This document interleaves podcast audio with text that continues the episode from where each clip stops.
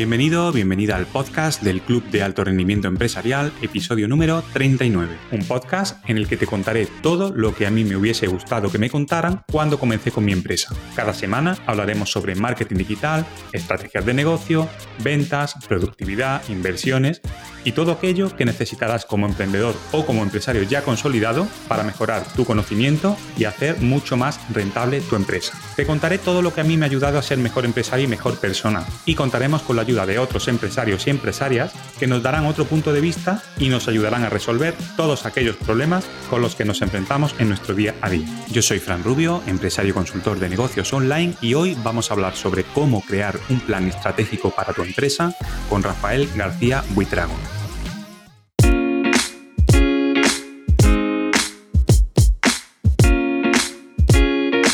Existen diversos aspectos del mercado que no se pueden controlar para garantizar el éxito de una empresa, y ante ello lo único que queda es adaptarse. Sin embargo, es posible hacerse cargo de factores que sí están bajo tu control, como por ejemplo un plan estratégico empresarial, que es la base de cualquier modelo de negocio. Aumentar la rentabilidad de una empresa, optimizar la calidad de sus servicios, implementar una nueva línea de productos, son propósitos que solo pueden cumplirse cuando todos los directivos, todos los ejecutivos y colaboradores tienen esa directriz como referencia a partir de la cual tienen que ejecutar cada uno su trabajo. Por ello, en este episodio vamos a ver qué es el plan estratégico de una empresa, cuál es su importancia, cómo puedes elaborar un plan adecuado para tu negocio y algunos ejemplos reales. ¿Comenzamos?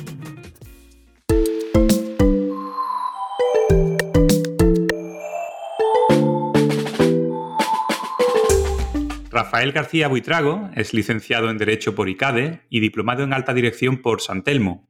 Rafael es un consultor empresarial independiente que lleva casi 30 años dedicado a ayudar a las empresas a crecer. Trabajó en banca de empresas en Madrid, en entidades como Banco Santander o BBVA y ha sido director general de Pymes durante 12 años y ya en 2016 crea RGB Mejorando Empresas, que es una consultoría empresarial especializada en planificación estratégica, eficiencia empresarial y gestión del talento de equipos humanos.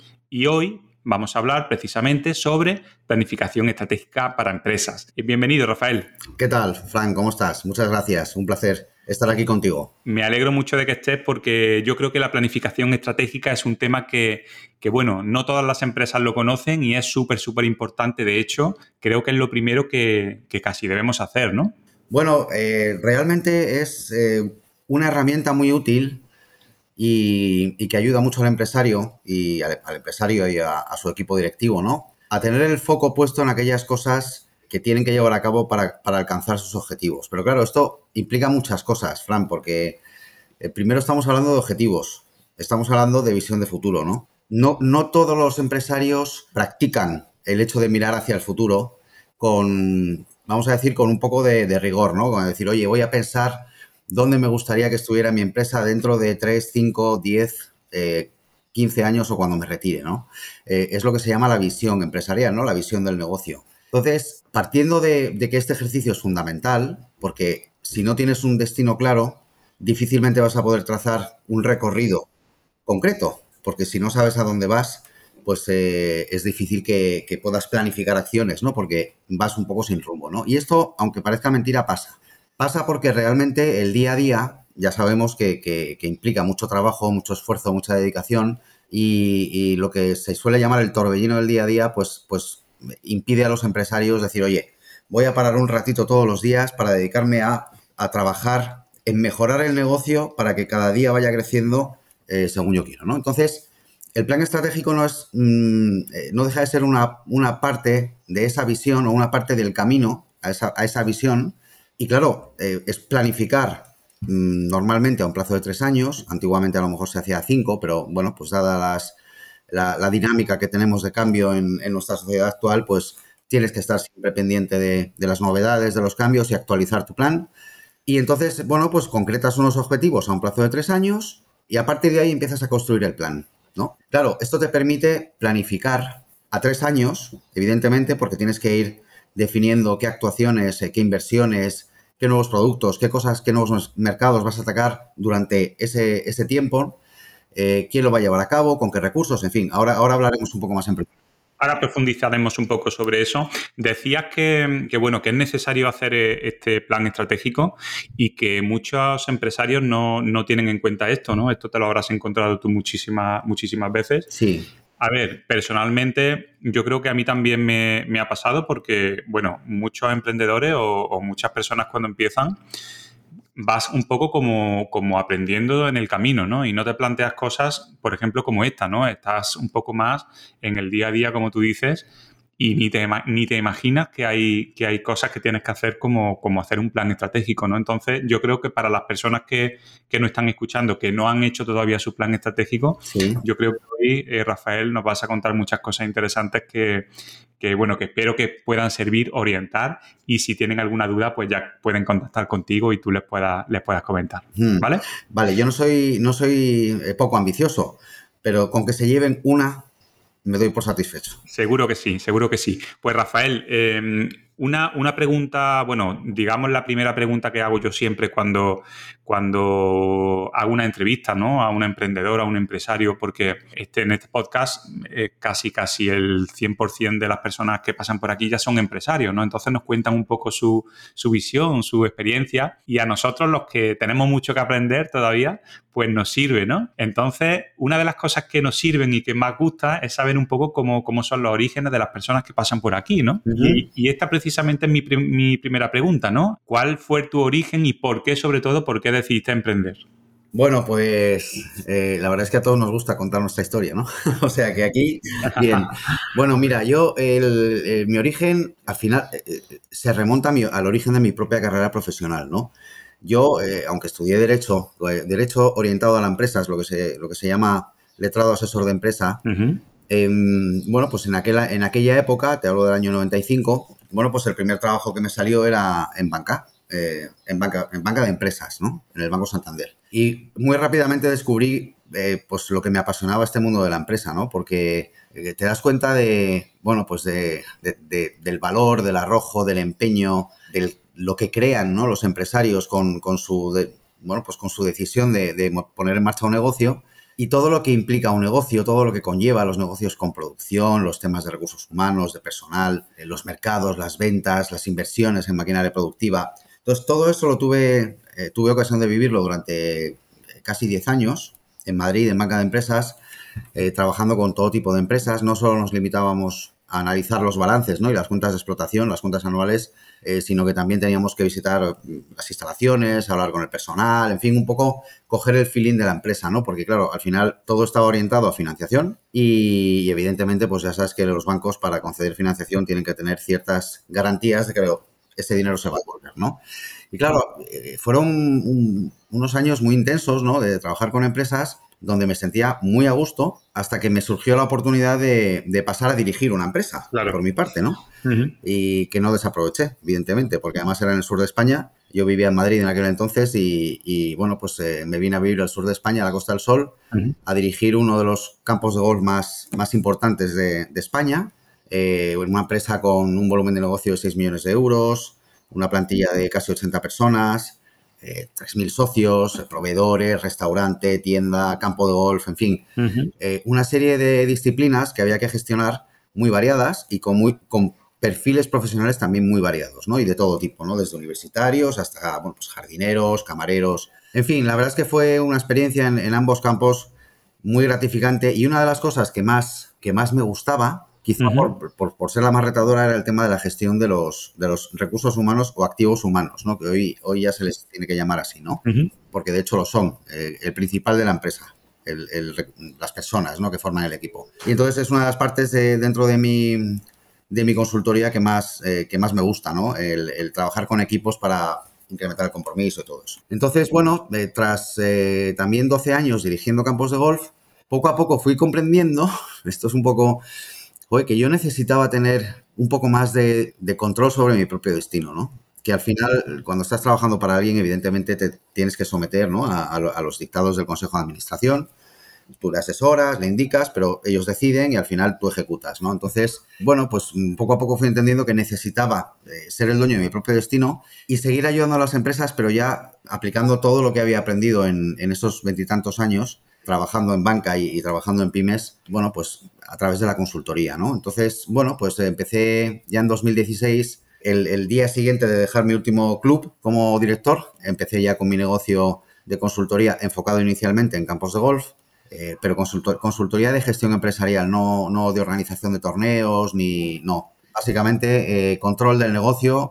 vamos, diseñé y comercialicé un cuadro de mando financiero en Power BI de Microsoft o de Microsoft, como se dice, en la nube, de modo que traduce la contabilidad a, una cuentas, a unas cuentas anuales sencillas de entender, con todo tipo de detalles, con indicadores financieros, un poco para que los directores de, los campos tuvieran un mayor control sobre las cuentas reales del club, ¿no? Y bueno, pues a partir de ahí me empecé a hacer cuadernos de venta, eh, estudios de viabilidad de campos de golf, para personas interesadas en invertir en campos de golf. Trabajé con Sareb también muchos años, eh, eh, pues llevando todo el análisis de viabilidad de los campos de golf que, que les cayeron como activos tóxicos, ¿no? En, muchos en Murcia, en, Cádiz también, en Almería. Y claro, pues este ir profundizando en las tripas de análisis de negocios, de valoración de negocios y de todo esto, bueno, pues eh, es lo que me ha ido cada vez mm, consolidando más en, bueno, pues en esta actividad que desarrollo desde hace ya eh, algo más de siete años y, que tanto me gusta, ¿no? Que al final es, eh, oye, ayudar a que, las empresas crezcan. Al final todo, todo lo aprendido, toda esa experiencia con los campos de golf, entiendo que la mayoría, ¿no? O un gran porcentaje se puede aplicar a casi cualquier empresa, ¿no? Porque al final es gestión, ¿no? Claro, es que el tema es que dentro de, de la, de la consultoría, hay un. En todas las empresas hay un chasis común, podemos decir, ¿no? Una estructura que tiene que ser, por lo menos una organización, no que sean iguales, pero sí que tengan unos puntos de organización clave que deben reunir cualquier empresa, ¿no? Con independencia de la actividad que realice. Luego ya las especialidades de cada sector son las que, bueno, pues eh, hacen tomar unas determinadas particularidades en la manera de funcionar y todo. Pero eh, las empresas tienen un chasis común, ¿no? El chasis del negocio.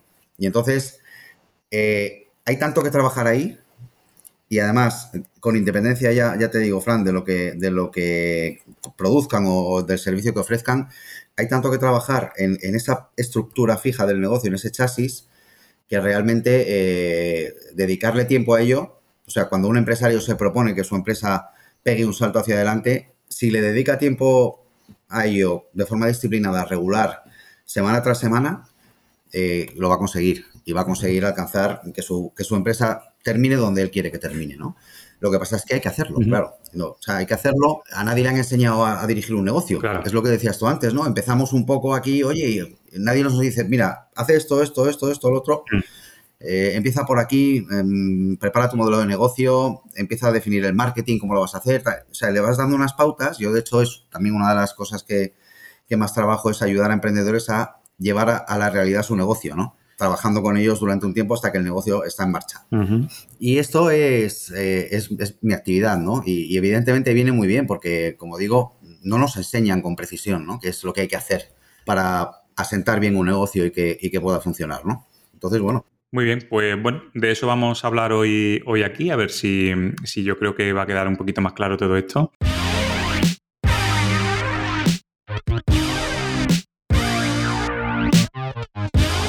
Eh, Rafael, un plan estratégico para una empresa, al final, eh, corrígeme si, me equivoco, es un documento que esboza cómo la empresa eh, planea alcanzar sus objetivos y metas ¿no? a largo plazo. Tú has dicho a tres años, ahora, ahora nos cuentas. Sí. Y es una herramienta, yo creo que crucial para la toma de decisiones, porque establece cuál es la dirección y cuáles son los pasos para que la organización llegue ¿no? a alcanzar su visión. No, no sé si, esta definición de, plan estratégico está bien o ¿Nos puedes profundizar un poco? Y esta es la, segunda pregunta. ¿Qué es exactamente un plan estratégico? Bueno, la definición está, está fenomenal, Fran. Eh, realmente es una manera resumida de, decir para qué sirve y además eh, has utilizado las palabras clave, ¿no?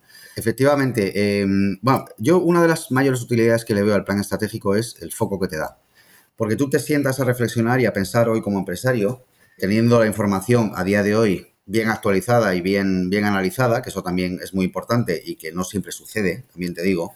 Y a partir de ahí dices, oye, eh, tal y como vamos, con la trayectoria que llevamos, ¿qué objetivo nos fijamos de aquí a tres años? ¿Dónde veo yo la empresa dentro de tres años? ¿no? Entonces tú dices, oye, pues imagínate por redondear una empresa de factor un millón de euros y que quiere doblar su facturación en tres años. Bueno, pues ahí tiene ya un objetivo de ventas determinado eh, que va a implicar muchas cosas, ¿no? O sea, hay que pensar eso cómo se consigue, qué recursos necesito para trabajar en ello y conseguir ese objetivo, em, cómo lo voy a financiar, es decir, eh, qué cosas, porque lo primero que se hace cuando, cuando trabajas en un plan estratégico es un análisis DAFO, DAFO-CAME, de cómo está, vamos, eh, para, para tener un punto de partida claro, ¿no? Entonces, claro, tú haces un análisis DAFO y entonces ya empiezas a destacar o tomar conciencia de cuáles son las debilidades que tienes que corregir, ¿vale? Eh, cuáles son las, fortalezas que tiene tu negocio que debes mantener. Y luego, desde un punto de vista externo al negocio, bueno, pues qué amenazas nos está presentando pues, el sector, la economía, la situación política económica, en fin, todo serie, todo, toda serie de factores externos, eh, legales o de cualquier otro tipo que, oye, que puedan representar una amenaza para tu negocio, ¿no? Y cuáles son eso y cómo las vas a afrontar. Y luego, qué oportunidades también, porque las hay y muchas, ya lo sabemos, te ofrece también ese entorno en el que te mueves, en el que desarrollas tu actividad y cómo las puedes explotar. Entonces te haces empiezas allá a, maquinar un plan, por eso se llama plan, nunca mejor dicho, y entonces partiendo de ahí ya tienes, fíjate, de ese DAFO ya salen cuatro acciones que como mínimo tienes que llevar a cabo, que es cómo voy a corregir mis debilidades. Oye, si tienes una, perfecto, pero si tienes seis, pues ya tienes seis debilidades que tienes que anotar y tienes que empezar a pensar cómo las vas a arreglar y cuándo. Entonces ya va saliendo trabajo. Igual que lo de las eh, fortalezas, oye, ¿qué fortalezas tengo? ¿Cómo las voy a mantener? O incluso cómo las voy a mejorar. Entonces, a partir de ahí empiezan a salir cosas que te van a ayudar a alcanzar ese objetivo. Porque si no corriges tus debilidades, es decir, si nada cambia en el negocio, Fran, pues difícilmente eh, va a cambiar, eh, vamos, vas a llegar a ese resultado, claro.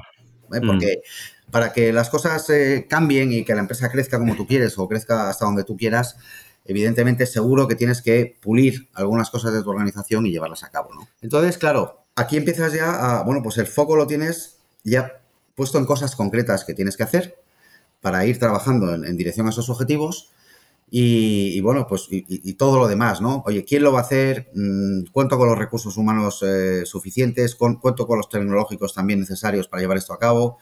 Si no cuento con ellos, mm, ¿cómo lo puedo financiar? ¿Lo voy a financiar con lo que genere, con los recursos que genere? ¿O lo financio con, financiación externa, bancaria?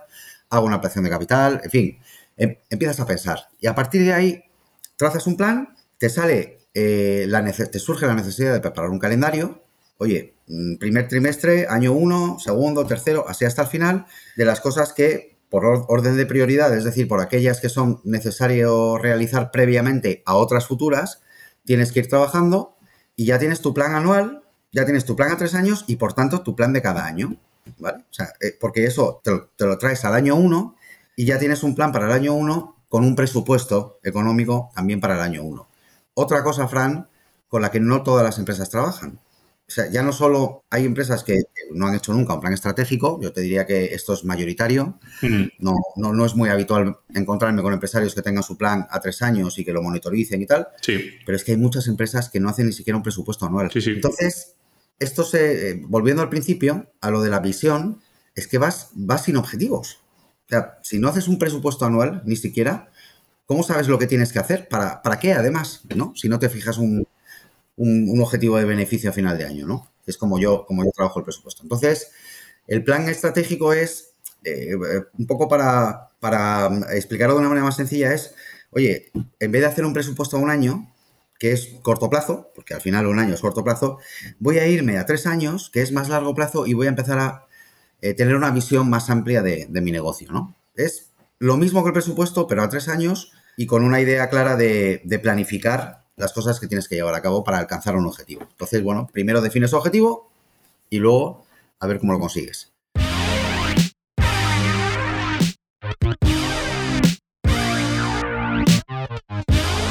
Muy bien. Eh, Rafael, has comentado que, mm, bueno, lo, primero, lo esencial o lo primero que tienes que hacer es, digamos, eh, identificar ese objetivo al que quieres llegar, ¿no? Sí. Pero claro, eh, yo creo que eso tiene que ser bastante complicado porque a mí me gustaría llegar a un objetivo, pero luego es posible que ese objetivo no sea realista, ¿no? O no sea alcanzable. ¿Cómo, ¿Cómo, hacemos para identificar un objetivo al que realmente sí podamos llegar? Porque ya te digo, a mí me gustaría, bueno, vender, mm, doblar, ¿no? Mi, facturación, pero eso es complicado que vaya a ocurrir, ¿no? ¿Cuál es el límite? ¿Hasta dónde tenemos que llegar para, fijar ese objetivo?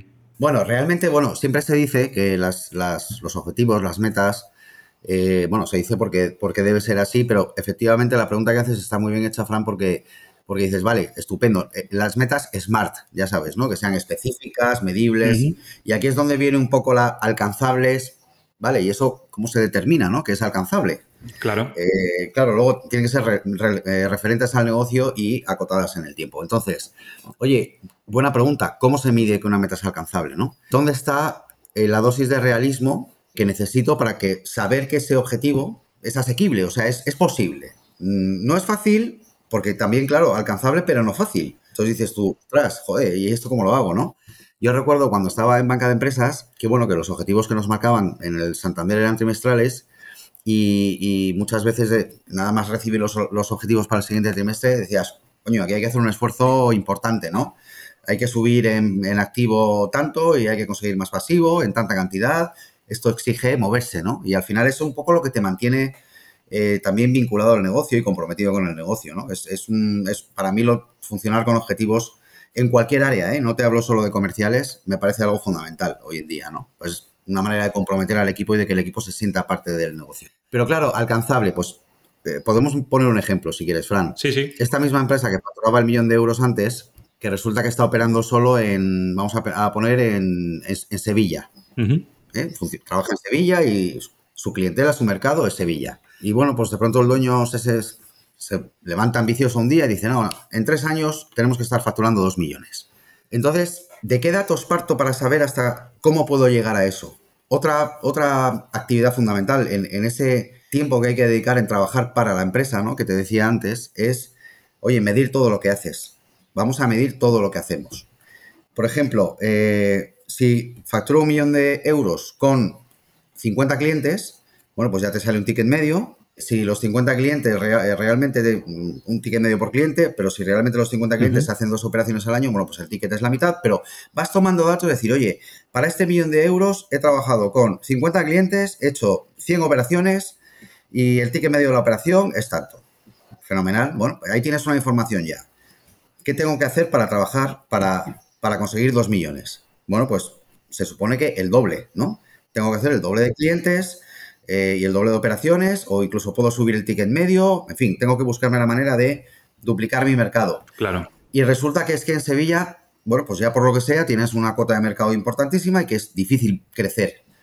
Bueno, pues ya tienes una, un objetivo que sale de aquí, es, oye, abre mercado, vete a Málaga, vete a Córdoba, vete a tal, ¿no? Entonces, a partir de ahí es cuando vas empezando a ver la realidad de las metas, ¿no? dices, oye, para abrir mercado, ¿qué necesito? Oye, pues necesito un local en Málaga, otro en Córdoba, otro tal. ¿Cuánto cuesta esto? Oye, pues hay que invertir, vamos mirando, personal, tal. Y entonces empiezas a decir, mm, bueno, hay que ir poco a poco o progresivamente o a lo mejor es demasiado, ¿sabes? Entonces dices, oye, vamos a ser realistas porque si nos marcamos un objetivo inalcanzable, va a ser, el efecto va a ser el contrario, nos vamos a frustrar. Entonces, bueno, pues, oye, millón y medio, muy bien. Y entonces, siguiendo la misma dinámica de, oye, ¿cómo alcanzo yo? Hay que, hay que disgregar todas las cifras que te llevan a conseguir, todos los datos que te llevan a conseguir tu cifra de ventas. ¿Vale? Y a partir de ahí dices, eh, oye, mm, ¿cuánta gente me conoce? ¿Cuánta gente hay en el mercado que sabe que existo y necesita mi producto? Bueno, pues ahí tienes ya un punto de partida que es esa base de datos. Si la base de datos Luego, tu tasa de conversión. De la gente que me conoce, ¿a cuánta consigo convencer para que venga a trabajar conmigo, ¿no? Para, hacerla cliente. Luego lo que te decía, número de operaciones y ticket medio, ¿vale?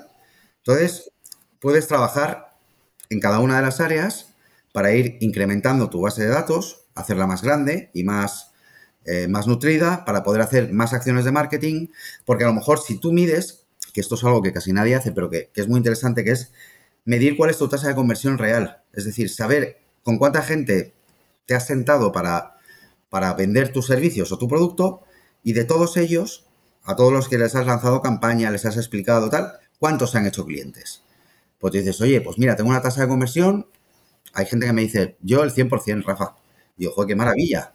Oye, y será cierto, ¿no? A lo mejor no lo sé, pero bueno, normalmente eh, eh, cuando la gente tiene negocios con muchas operaciones, muchos clientes, no suele, eh, no suele tener muy controlado este dato. Es muy interesante porque, claro, esto te, te empieza también a, a guiar hacia tu objetivo, ¿no? Dices, oye, si resulta que yo para conseguir un cliente tengo que enviar 500 correos, pues para conseguir 50 clientes voy a tener que enviar durante estos tres años del plan estratégico, pues cuántos correos voy a tener que enviar, ¿no? Claro. Vamos a ser un poco más, más generosos y más positivos. Para conseguir un cliente tienes que enviar 5, 5 correos. O sea, tienes un 20, bueno, 5 correos que de eso te lleva hasta que cierras el cliente a una tasa de conversión de, del 20, ¿vale? Ya sabes, multiplicas y dices, oye, tengo que enviar tal número de correos, tal número de campañas de marketing, tantas acciones comerciales durante este tiempo si quiero llegar a mi objetivo de 2 millones. Y ahí el empresario, que es quien mejor conoce su negocio y, su sector y su, y su mercado, ya va a tener un pulso mucho mejor para decidir, oye, pues esto es mucho, vamos a bajar un poco o lo contrario, porque también puede ser que la meta sea fácilmente alcanzable y, llegue un momento en el que digas, bueno, pues ya que he alcanzado mi objetivo, pues me relajo, ¿no? Que también es muy humano. Por eso, no, no, es fácil, pero si lo haces con criterio y siguiendo un procedimiento, el empresario va a saber si esas metas son alcanzables, son realistas, son... Porque, claro, de todas las acciones que tiene que, aplicar, pues tiene que definir todos los recursos que necesita. Entonces, ahí a él empieza o ella empiezan a entender oye, pues esto es factible o no es factible, ¿no? Claro. O sea que realmente se puede perfectamente definir una meta SMART para un plan estratégico. Vale, me quedo sobre todo con, lo que has comentado de la medición, ¿no? Porque plantearse un objetivo sin haber analizado, digamos, ese recorrido que hemos tenido hasta ahora es muy complicado. Si todavía no hemos empezado a medir, yo creo que es lo primero que tenemos que hacer antes de plantearnos ni siquiera hacer un, plan estratégico, ¿no?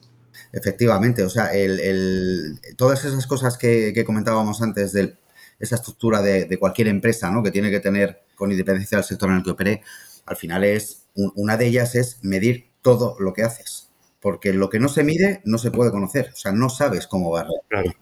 Y claro, medir todo lo que haces, con independencia de que hoy con los eh, CRM, los RPs, con todas las herramientas de gestión que hay, que no todo el mundo tiene, ¿no? Pero que existen, eh, ya tienes mucha más facilidad para medir, ¿no? Pero al final se trata de pararte ese ratito cada día a pensar, o cada semana, a pensar, a decidir, oye, ¿cómo voy a medir? Voy a repasar los datos, cuántos clientes han pasado por la tienda, de todos los que han pasado, cuántos han comprado, cuántos han gastado, ticket medio, tal. ¿eh? Hay cámaras que, por ejemplo, si es un comercio, tienen cámaras donde, o detectores de contadores de personas, que al fin y al cabo es. O sea que, efectivamente, Fran, hay que medir, hay que medir. Porque si no, vas, vas por feeling, vas por sensaciones. Sí, vas a ciegas.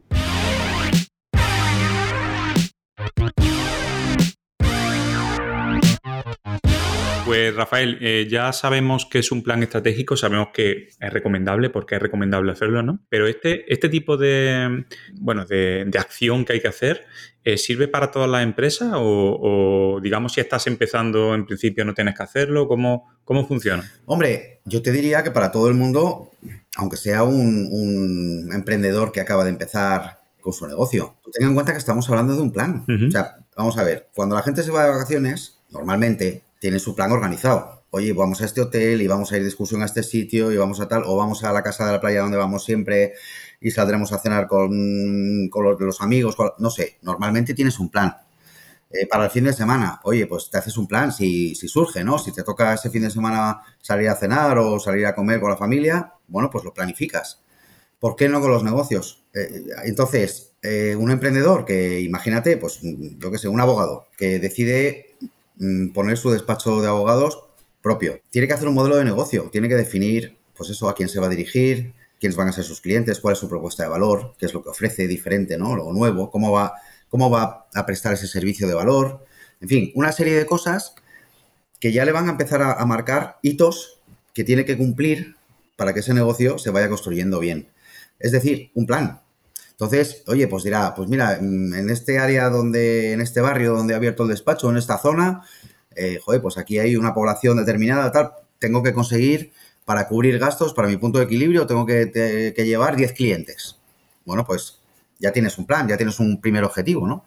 Y así sucesivamente, Fran. O sea, el tema es que el hoy no te deje atrapado en no poder mirar hacia, hacia adelante. O sea, hay que, eh, hay que buscar la manera de encontrar tiempo para poder mirar al futuro y decir, oye, mi negocio está aquí hoy y yo quiero que mi negocio esté mañana en esta otra posición. Entonces, da igual que seas una macroempresa Todas, todas lo tienen, de hecho. vamos a ver, hay muchas cosas que hacen las grandes empresas que las podrían hacer las pequeñas también, porque además funcionan. O sea, no, es que yo diga que el plan estratégico eh, se me ha ocurrido a mí, a, Rafa, y digo, no, venga, vamos a ver si la gente planifica estratégicamente. No, no, no, no, es que todas las grandes empresas lo tienen. ¿Por qué no las pequeñas? Si al final están metidas también en un negocio, en un sector, en un mercado en el que pueden crecer, desarrollarse. Fin, al final, sencillamente se trata de pensar, ¿no? ¿Qué es lo que, lo que quieres conseguir ¿no? con tu negocio. Siendo una empresa pequeña o siendo una empresa grande, como dices, al final entiendo que la estructura de o apartados que tiene un, plan estratégico es muy similar, ¿no? Y eso es un poco lo que te quería preguntar ahora, ¿no? ¿Qué apartados, así entrando ya un poco más a fondo dentro de este, de este plan, ¿no? ¿Cuáles son los apartados que recoge un plan estratégico? Bueno, pues eh, sobre esto hay opiniones, ¿vale? Yo eh, más o menos el recojo todo lo que, lo que, lo que dicen los, los profesionales también de la consultoría y, tal, pero vamos, en principio yo lo, lo, reduzco a siete, a siete apartados que, bueno, pues cada uno contempla alguna cosa más, ¿no?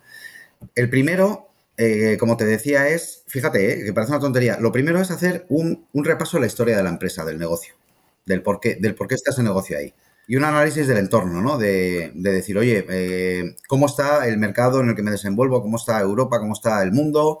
En fin, allá donde opera la empresa, ¿no?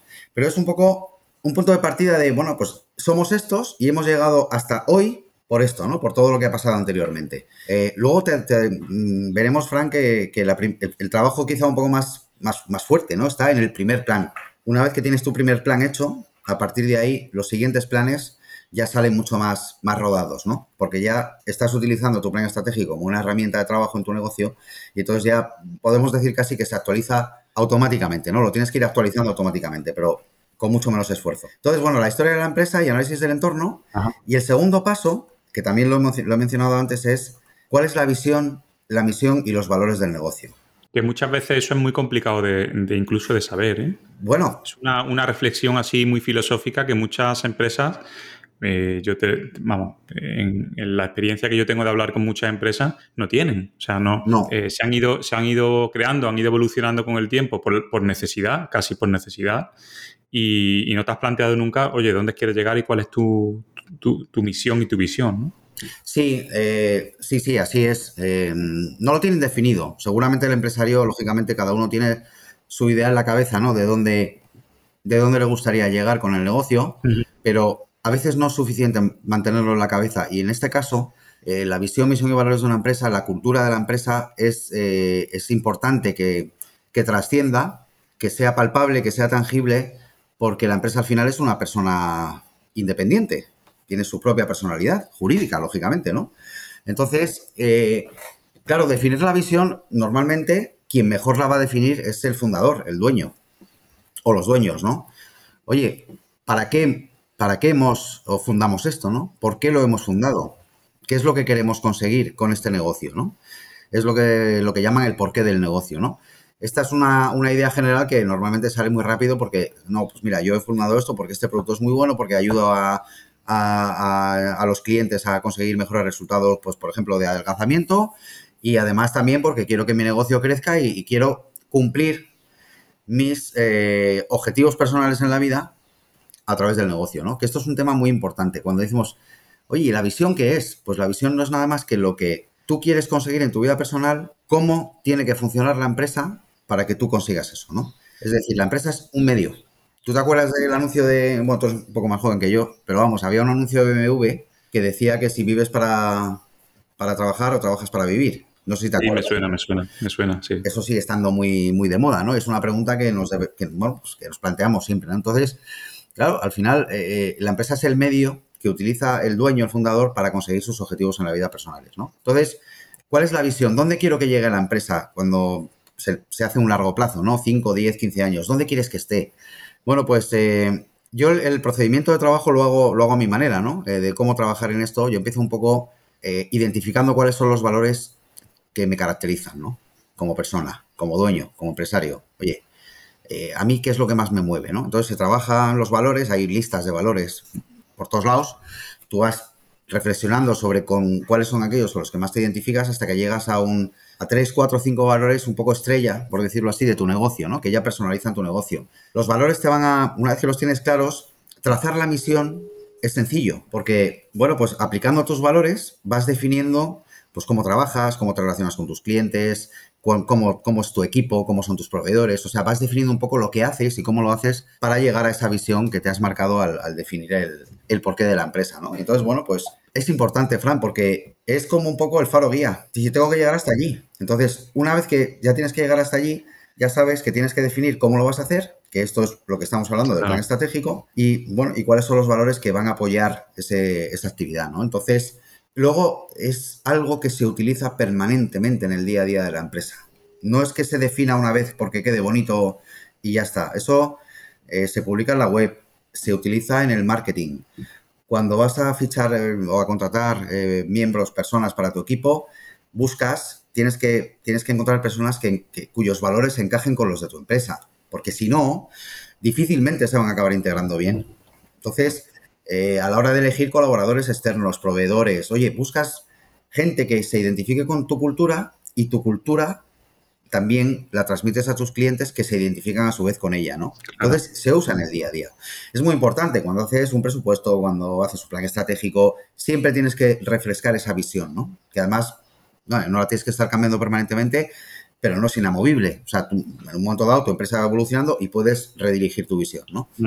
Entonces, este es el, después de la historia de la empresa y, y, el análisis del entorno, pues lo primero es tener claro, oye, hacia dónde voy, dónde quiero llegar, en cuánto tiempo, cómo lo voy a hacer y qué valores van a marcar mi actividad, ¿no? Entonces, una vez que, y esto como, bueno, pues como te decía antes, ¿no? Tanto el primer punto como el segundo, pues los trabajas en tu primer plan estratégico, los tienes que definir bien, pero ya en el siguiente plan estratégico, oye, todo se puede mantener igual o a lo mejor tengo que actualizar un poquito la información, ¿no? Luego el tercer, em, el tercer paso es definir cuáles son los objetivos estratégicos que te vas a fijar en el negocio. O sea, qué, objetivos que tienes que, que quieres alcanzar, ¿no? Y bueno, pues aquí ya queda a discreción de, de, por supuesto, de cada empresario y se pueden definir de muchas maneras, ¿no?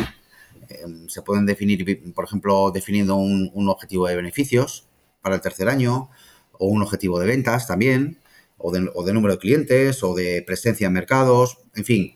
Eso sí, yo hay una cosa que le digo siempre a mis clientes, que es que se supone ¿eh? y, tenemos que, tratarlo así, que la, empresa es eterna. Es decir, no hay prisa. Mm, no, no, es que no haya prisa, pero que no hay que precipitarse, no hay que actuar lo quiero hacer todo ya, porque ahí, no sé si, si, seguro que habrás oído hablar de Franklin Covey, de la consultora esta Stephen Covey. Sí. Franklin Covey, la consultora de Stephen, el, bueno, el doctor. Bueno, eh, tiene, un libro, ¿no? De los hábitos. Bueno, sí, tiene varios libros, eh, los, las 12, las cuatro disciplinas de la ejecución.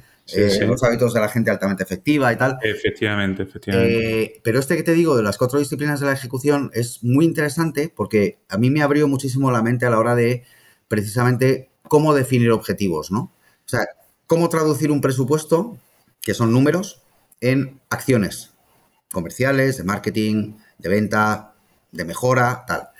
Y este habla, en su objetivo habla de fijar una meta crucialmente importante. Una, dice, si fijas 5, 6, 8, 10, al final seguramente no, no, alcances ninguna, ¿no? Entonces, una meta crucialmente importante o dos en las que te enfocas y a partir de ahí empiezas a trabajar con medidas, eh, lo que él llama medidas predictivas y medidas históricas. Y aquí volvemos a lo de medir. Las medidas históricas son, oye, ¿cómo estoy hoy? ¿Qué ha pasado hasta hoy? ¿Cuántas eh, ventas he hecho? ¿Cuántos clientes he captado? ¿Qué volumen de ingresos? Eso es histórico. Y las predictivas son aquellas que si las llevas a cabo, te van a permitir conseguir tus metas para llegar a, que, a que, los datos eh, históricos cumplan tu objetivo, ¿no?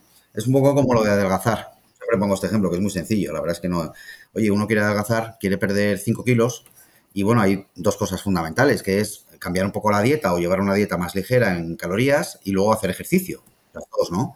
Si las combinas, o sea, tú sabes que si comes menos o comes de otra manera, más menos calórica y haces un determinado tiempo de ejercicio cada día, vas a bajar peso.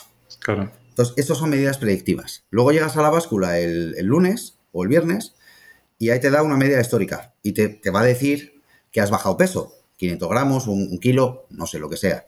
Pero si no haces nada, ninguna de las dos cosas o haces solo una, tu resultado se va a retrasar. Entonces, él eh, dice, meta crucialmente importante, ponga el foco en ella, define medidas predictivas y medidas históricas, es decir, qué tengo que hacer y cómo lo tengo que medir. Luego, eh, reporta, hace un, un, reporte de cómo va cada uno de los, de los objetivos que te has marcado en, indicadores. Oye, pues voy en verde, voy en rojo, si voy en rojo, ¿por qué voy en rojo? Tal. Y, luego, pues se trabaja de forma periódica con, con tu equipo, ¿no? Entonces, esto venía un poco por, lo que estábamos hablando, ¿no? Al final, definir los objetivos estratégicos eh, tienen que ser unos objetivos de verdad muy, muy potentes, pero que no se traduzcan en 15.000 objetivos, sino que, o sea, sean objetivos en los que dices, bueno, pues para conseguir esto, tengo que hacer esto, esto, esto y lo otro, ¿vale? Entonces, tienes en cada momento, estás trabajando en tu meta a largo plazo, trabajando en los pasos que tienes que ir siguiendo para llegar a ella. No sé si... Sí, sí, sí, sí, totalmente, totalmente. Además, yo creo que nos está dando una masterclass aquí de, sobre, sobre cómo, cómo funciona, ¿no? Porque, bueno, hemos... Eh, todavía no se ha hablado de todos los apartados, ¿no? No, no, no, no, no. Este de objetivos estratégicos, eh, yo un poco lo que... Eh, intento simplificarlo al máximo, ¿vale? Yo, mi manera de trabajar con mis clientes es buscar las cosas simples, porque ya, como decimos, macho, muy complicado está ya el día a día como para complicarlo aún más, ¿no? Lo que pasa es que, bueno, hay determinados eh, aspectos que hay que trabajarlos un poquito más. Pero el negocio, el, principal objetivo de cualquier negocio, en principio, es ganar dinero. No, normalmente, vamos. Sí. sí, normalmente sí. Yo siempre parto de ahí. O sea, por ejemplo, cuando yo construyo el presupuesto con mis clientes, empiezo preguntándoles cuánto quieres que, que gane la empresa el año que viene. Oye, Rafa, no lo sé. Piénsalo. A ver, este año vas a ganar tanto. ¿Y el año que viene cuánto te gustaría ganar? ¿Y para qué, no? ¿Para qué quieres que tu empresa gane eso? Que evidentemente aquí es cuando entra el aspecto personal. Entonces, cuando tú tienes claro un objetivo de beneficio y tienes todos esos indicadores de medición que decíamos antes controlados, bueno, pues con la, fórmula, aplicando la fórmula del punto de equilibrio, el punto óptimo, tú puedes saber cuánto tienes que facturar para llegar a ese objetivo una vez que ya has proyectado también tus gastos fijos, ¿no? Es un trabajo, es un poco eh, empezar por abajo, ¿no? De abajo te lleva al nivel de ingresos, eh, con la fórmula del punto óptimo y tu porcentaje de, gasto variable sobre ventas, si lo tienes, vas a saber qué gasto variable en ventas tienes que tener, qué gastos fijos y a partir de ahí ya tienes tu objetivo hecho. Luego ya tienes que valorar si ese incremento de ingresos es factible conseguirlo con los recursos que tienes o si tienes que incrementar recursos, en cuyo caso tienes que volver un poco a aplicar la fórmula hasta que llegas ya a un presupuesto económico cerrado. Y ese presupuesto está muy bien hay que tenerlo, pero no vale contenerlo. Hay que usarlo. Y hay que usarlo con un seguimiento mensual o incluso dependiendo del tipo de negocio, puede ser que hasta semanal o incluso diario. Entonces tú lo utilizas porque ese objetivo en números lo traduces, como te decía antes, a acciones concretas. O sea, yo para crecer un 20% en ventas, ¿cuántos clientes nuevos necesito? X. Vale, para conseguir estos clientes, ¿cuántas campañas de marketing tengo que realizar? Entonces ya vas planificando. Entonces, Sí, sí. Entonces, Vas un poco como, como hacia atrás, ¿no? Sí, o sea, tú primero, desde hoy, fijas un objetivo, eh, en este caso, a, un año, ¿no? A la hora de hacer el presupuesto. Si lo haces en el plan estratégico, ya lo vas a tener predefinido, ¿no? Porque ya el primer año ya vas a saber cuánto tienes que. Una vez que tienes el presupuesto económico, en números, lo traduces a actividades, acciones concretas, que son las que tienes que ir midiendo. Son esas medidas predictivas que si las haces te van a llevar a conseguir el objetivo, ¿no? Ajá. Entonces, eh, para mí es Plan estratégico a tres años. ¿Qué quieres conseguir? ¿Dónde quieres que esté tu empresa? Mira cómo estás hoy, ¿cómo te gustaría que estuviera dentro de tres años? Entonces ya el empresario ahí te va, te va a decir lo que le sale del alma, además, lo que quiere, de verdad. Claro. Porque al final, joder, lógicamente todos quieren el, tienen el deseo de que su negocio crezca, de que vaya bien, tal. Entonces te lo van a decir, pues mira, Rafa, me encantaría que la empresa estuviera aquí, que abriéramos mercado en el resto de Andalucía y, y crecer y vender 3 millones de euros o 4. Ahora vamos a ver eso, cómo se podría hacer. Y ahí es donde lo que decíamos antes de el alcanzable de las metas también se va a empezar a vislumbrar. De, oye, pues mira, es que tenemos que abrir 25 oficinas y contratar 500 personas. Coño, pues, pues, no. Claro, evidentemente no. Sí, sí.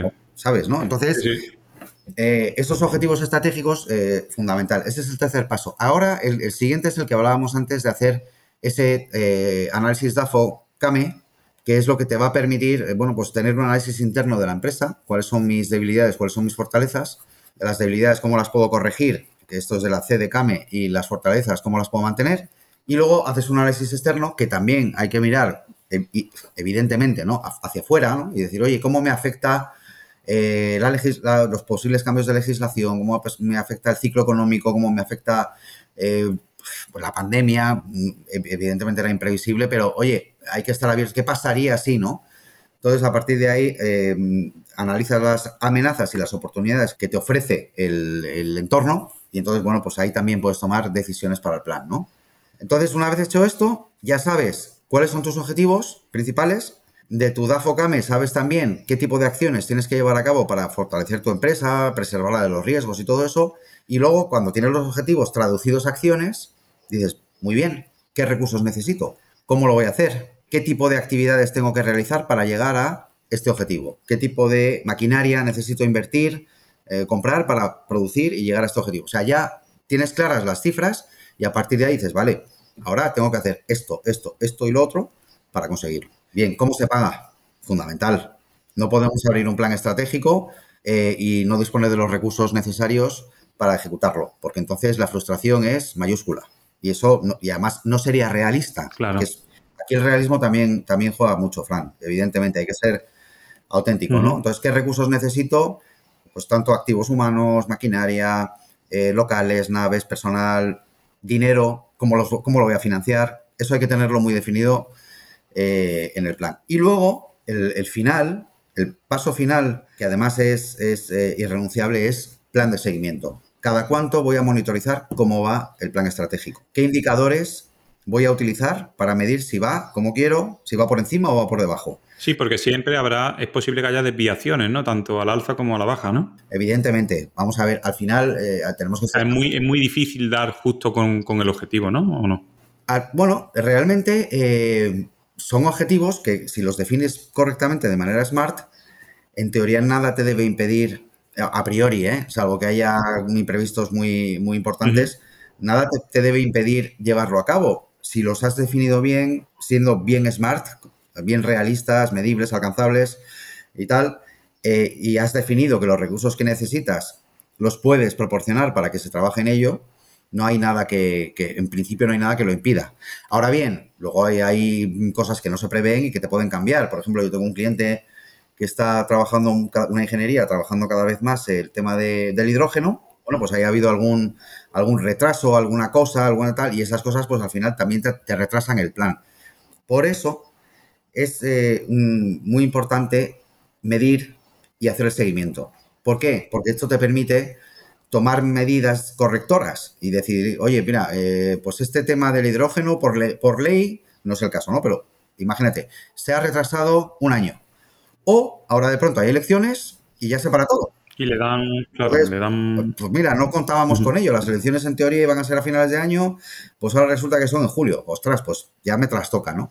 Entonces, claro, tienes que ir haciendo ese seguimiento, claro. analizando el porqué de las desviaciones que estés sufriendo, porque habrá, normalmente las hay, y luego pues, determinar si esas desviaciones son eh, o sea, si no se están haciendo las cosas bien, si no se está haciendo lo suficiente, eh, si nos ha influido el, entorno en, la manera de trabajar en una determinada acción concreta, en fin, pero este seguimiento, esa, eh, determinación de los indicadores en base a los cuales vas a hacer el seguimiento del plan y el seguimiento propio, trimestral, semestral, ahí ya cada uno tiene que, valorar mm, cómo lo quiere seguir, pero es fundamental. Entonces, ese es el último paso y luego llevarlo a cabo, claro, luego seguirlo, ¿sabes?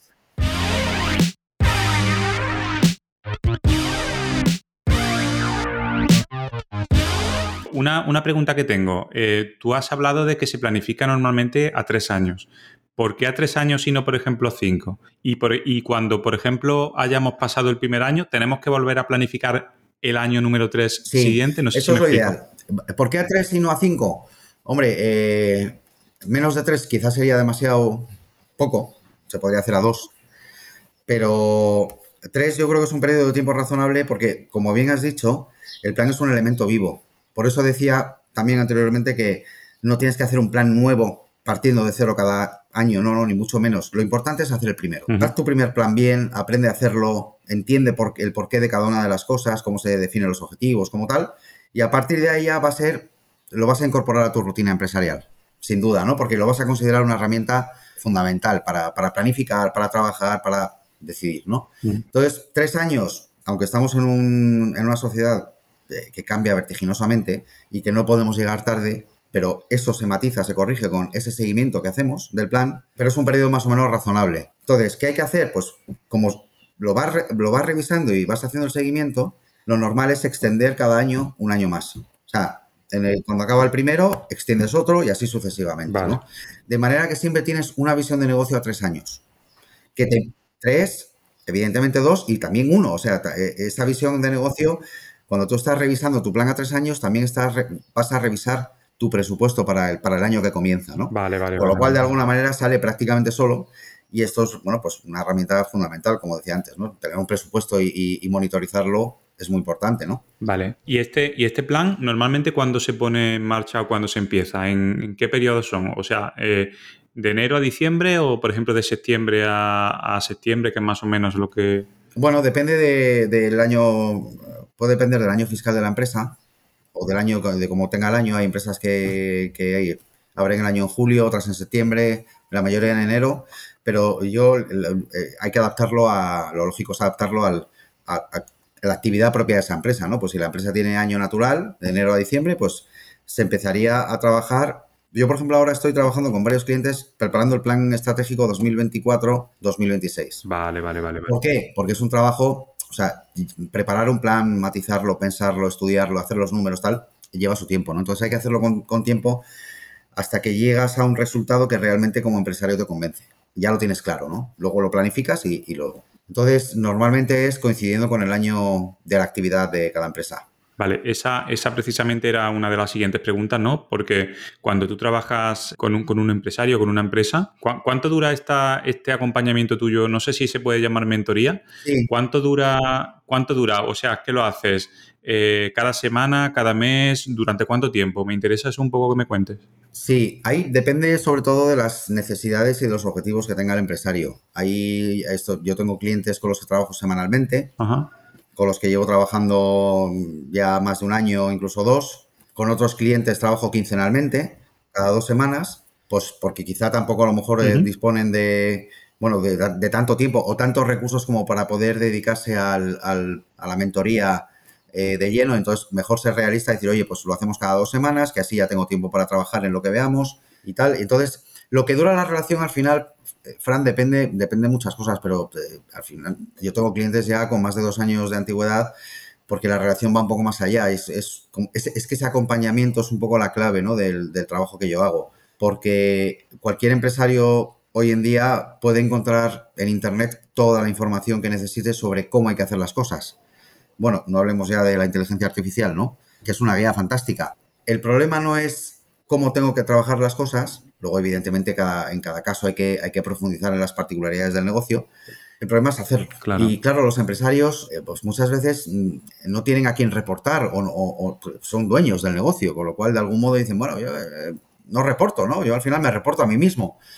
Pero eh, al final no, es sencillo, ¿no? Esa soledad también, o ese, y junto con ese día a día, esa vorágine, esa dependencia que tiene el negocio de alguien, de, de quien lo crea inicialmente, pues es lo que, lo que cuesta cambiar, ¿no? Hay que organizar muchas cosas dentro del negocio. Entonces, depende de cómo esté la empresa. Yo he hecho mentorías eh, y hago mentorías para preparar empresas para, para la venta, con lo cual es una empresa ya con una antigüedad, con su plantilla, con su, con su estabilidad de ingresos, gastos, pero hay que preparar esa empresa, hay que empaquetarla y ponerla eh, en orden para que, para que la venta sea mucho más productiva. Y también hago, como te decía al principio, eh, mentorías con emprendedores que quieren montar un negocio desde cero tienen una idea y que, bueno, pues que la quieren llevar a la, realidad, ¿no? Y pues esos pueden un año, año y medio, ocho meses, depende. Y luego también esto en cuanto a mentoría, eh, pero el tema de planificación estratégica, que es algo que lo trabajo expresamente, ¿no? Es un, es un producto que trabajo expresamente con mis clientes. Eh, realmente mm, son programas que seis meses, eh, de, de, tres a seis meses para preparar el plan y luego en la ejecución pues ya lo que, lo que determinemos el empresario y yo, ¿no? Oye, ¿qué acompañamiento puede ser mensual? Vale, que es un poco a, medida, ¿no? De la, de la empresa, ¿no? Totalmente, sí. O sea, yo realmente, es que no, mm, no, puedes tener productos encorsetados. Es que cada empresa tiene su circunstancia y su forma de ser y su, su, rapidez o su lentitud también, ¿no? Dependiendo de, de, un poco el estado en que esté, sí, sí. Claro, entonces eh, no, no, tiene sentido. Sí, son productos, eh, vamos a decir, genéricos que luego se aplican y se desarrollan a medida de cada, de cada empresa. Muy bien, genial. No puede ser de otra manera, vamos. Oye, el tema de la venta de empresa, la verdad que esto da para un podcast también, ¿eh? es súper interesante. siempre he tenido curiosidad sobre esa temática y, no dudo que te llame un día y te diga, oye, hablamos sobre esto, porque veo que lo, que lo controlas. Bueno, al final también me he dedicado a ello, ¿no? Entonces, y es, un, es una parte además, fíjate, es una, es una de las partes de mi actividad más bonita porque realmente es el objetivo que yo tengo para todos mis clientes, ¿no? Es que, terminen siendo empresarios de verdad.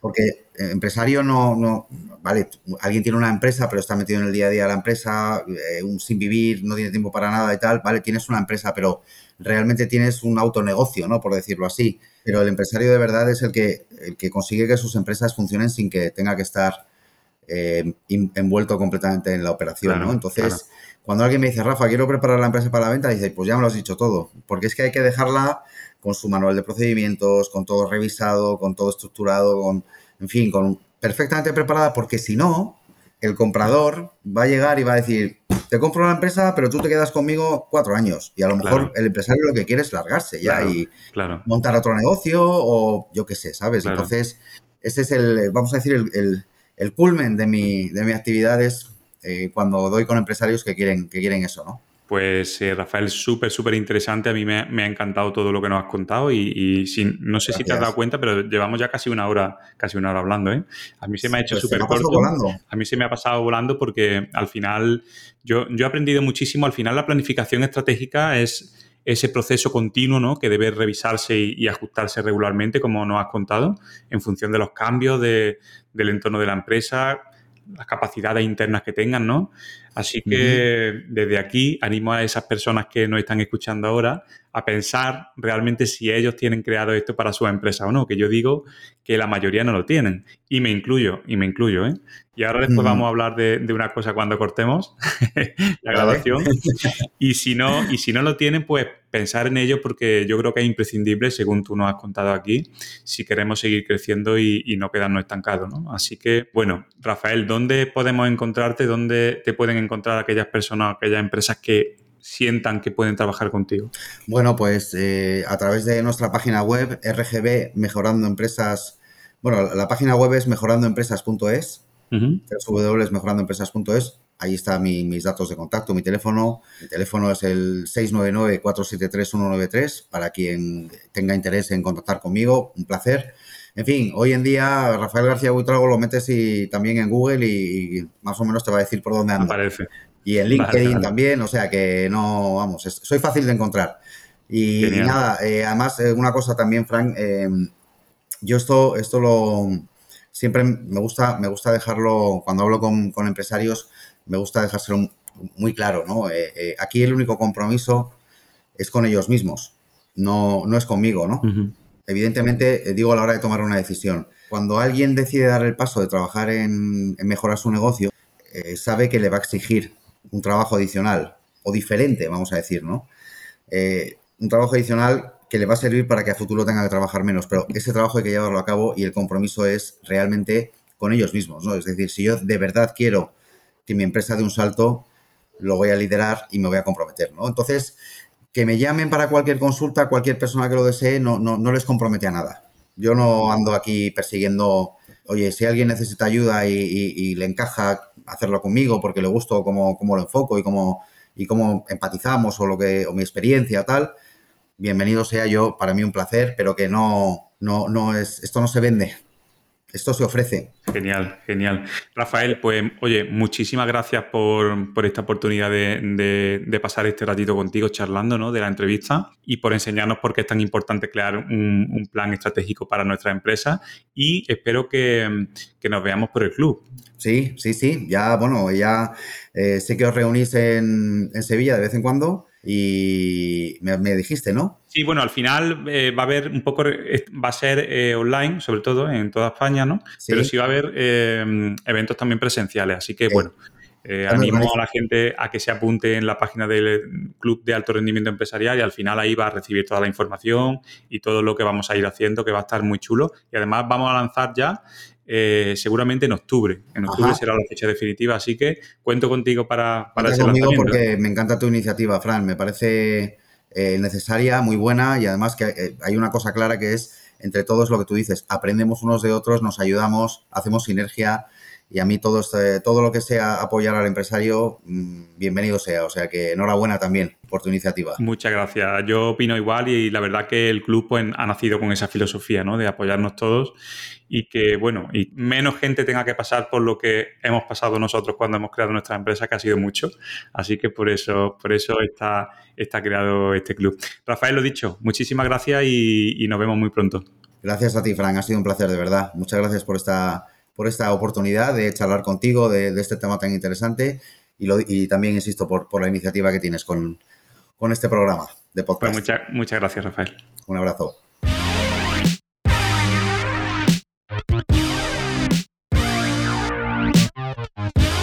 Bueno, pues va avanzando junio y finalizamos este episodio número 39. Seguro que ya lo sabes, pero si no te lo recuerdo una vez más, este podcast pertenece al Club de Alto Rendimiento Empresarial, que es nada más que un club de empresarios y directivos donde poder aprender, relacionarte, encontrar clientes, proveedores y muchísimas ventajas más. Puedes entrar en www.clubdealtorendimientoempresarial.com y ahí tengo toda la información publicada sobre el club. Si te ha gustado este episodio, como siempre te digo, déjame un en la plataforma donde lo estés escuchando o le das un like o bueno, lo que haya en esa plataforma. Pues nada más, que pases una buenísima semana.